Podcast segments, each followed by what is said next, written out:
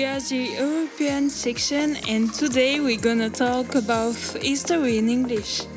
We did research, and now we put on the fruits of our effort for you. So, dear audiences, listen.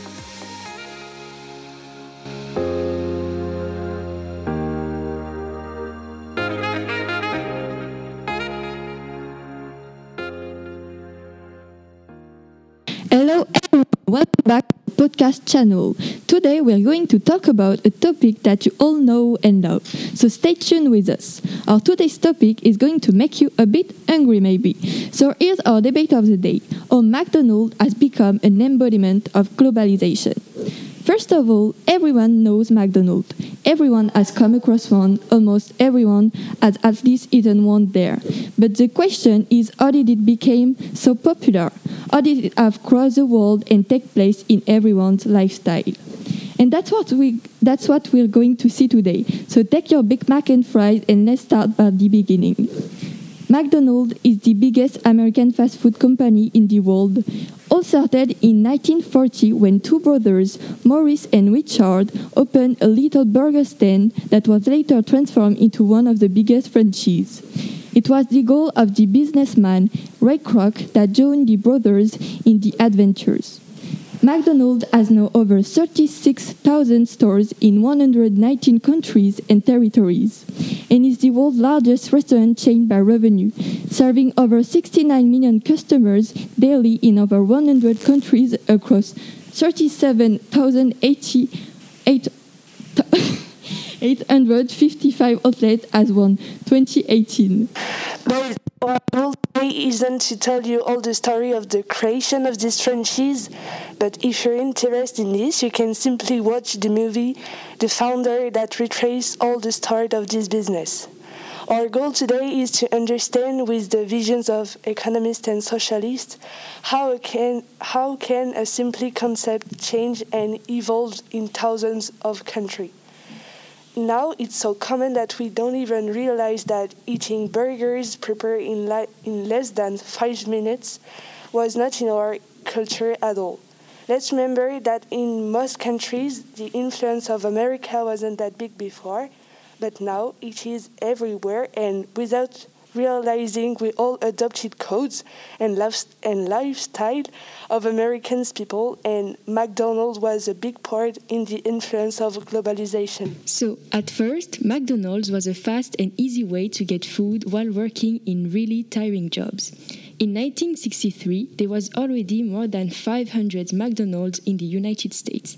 Then, in 1967, it expanded to Canada and Puerto Rico, and within a few years, it expanded all over Europe too. The fast food was a new way of living. Globalization means the increase of trade all around the world, especially by large companies producing and trading goods in many different countries. It has an impact on the economy and on humans and their way of living. It also means that a situation in which available goods and services gradually become similar in all parts of the world. In that case, McDonald's is not a fast food anymore, but it is now a cultural symbol coming from the United States.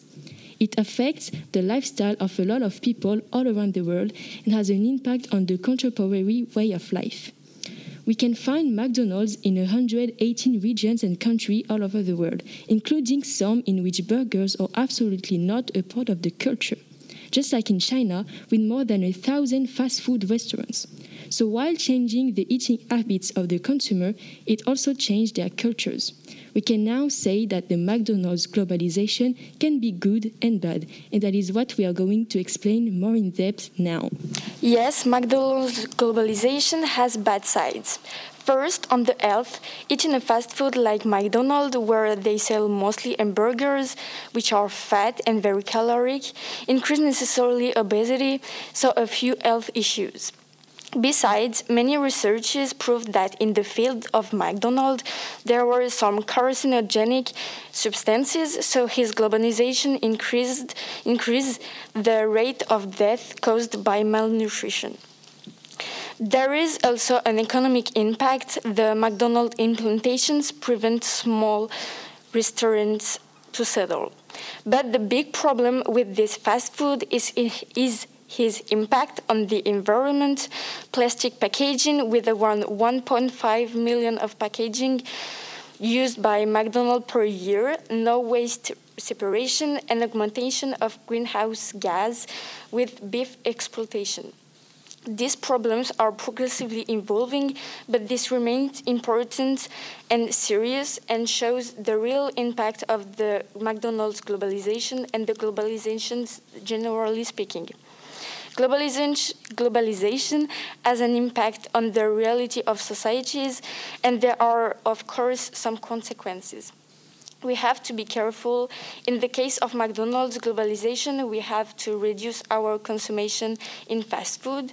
Of course, we can indulge ourselves and eat in a McDonald's, but less often, and to protect the planet and us. To conclude, after analyze the growing of this big industry, we can say that it blinds us. Maybe we lost ourselves too much in the pleasure of their meals and their prices and forget to care about our bodies and our planet. After all, fast food, especially McDonald's, are the first reason why there is a high level of obesity in the world. In America, 130 million of inhabitants are touched by this disease and might die from it. This is a real issue that is too many times put aside and we cannot continue like this until the day we die. While it changes our bodies, it also changes our way of eating properly. We stop appreciating home meals and the luxury of cooking. We choose simple. But why if simple isn't the right choice for us, but also for our, our environment, like we said before? Change might sound really complicated, but I promise you it's not. You like to choose simple and effective. Let me tell you that changing is not that hard. All you need is the will to preserve our body and the earth. We live in both of them, so don't try to destroy the only thing that makes us live. Thank you for your attention. These podcasts were produced by um, the European section. It was a pleasure. See you later, Radio Kondo.